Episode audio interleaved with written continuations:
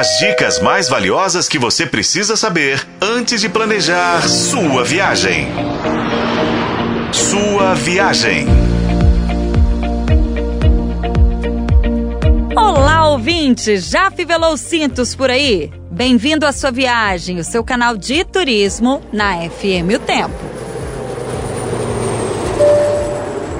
Hoje a gente fala de Fort Lauderdale. Os voos direto começaram há uma semana do Aeroporto Internacional de Confins para a cidade norte-americana. Fort Lauderdale tem um dos trechos mais bonitos de praia do estado da Flórida, tá? Las Olas é a mais famosa. Você conhece as atrações turísticas da cidade em apenas dois dias. Depois pode explorar as redondezas. São muitos museus e um centro histórico compacto. Toda essa região é cercada pela River Walk, que é uma orla à beira dos canais. Por esse motivo, Fort Lauderdale foi apelidada de Veneza norte-americana. A cidade também tem muitos parques, tá? Essa talvez seja uma das características mais comuns aí a maioria das cidades norte-americanas. Agora, você que curte fazer compras, olha só que legal. Muito embora em Miami, segundo o site Expatistan, uma única pessoa tenha que desembolsar 4.600 dólares por mês para viver, valores estes que são 15% mais altos do que do restante dos Estados Unidos. Lá, gente, tem outlet por toda parte com precinhos que valem a pena, tá? Mesma coisa acontece em Fort Lauderdale. Ah, e a oferta gastronômica também não decepciona, até porque você tá à beira-mar. Em resumo,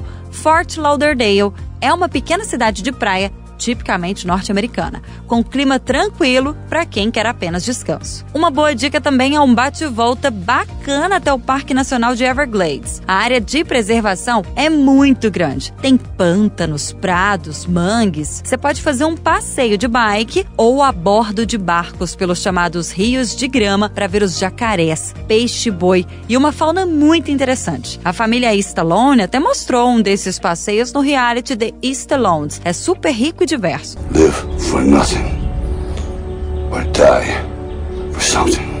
A Flórida, gente, vai muito além de Orlando e Miami. Fort Lauderdale é o ponto de partida para você vasculhar o sul do estado. Miami, Boca Raton, West Palm, Royal Palm e por aí vai. Fica aqui a dica: viajar é viver. E como que está sendo a sua experiência de vida?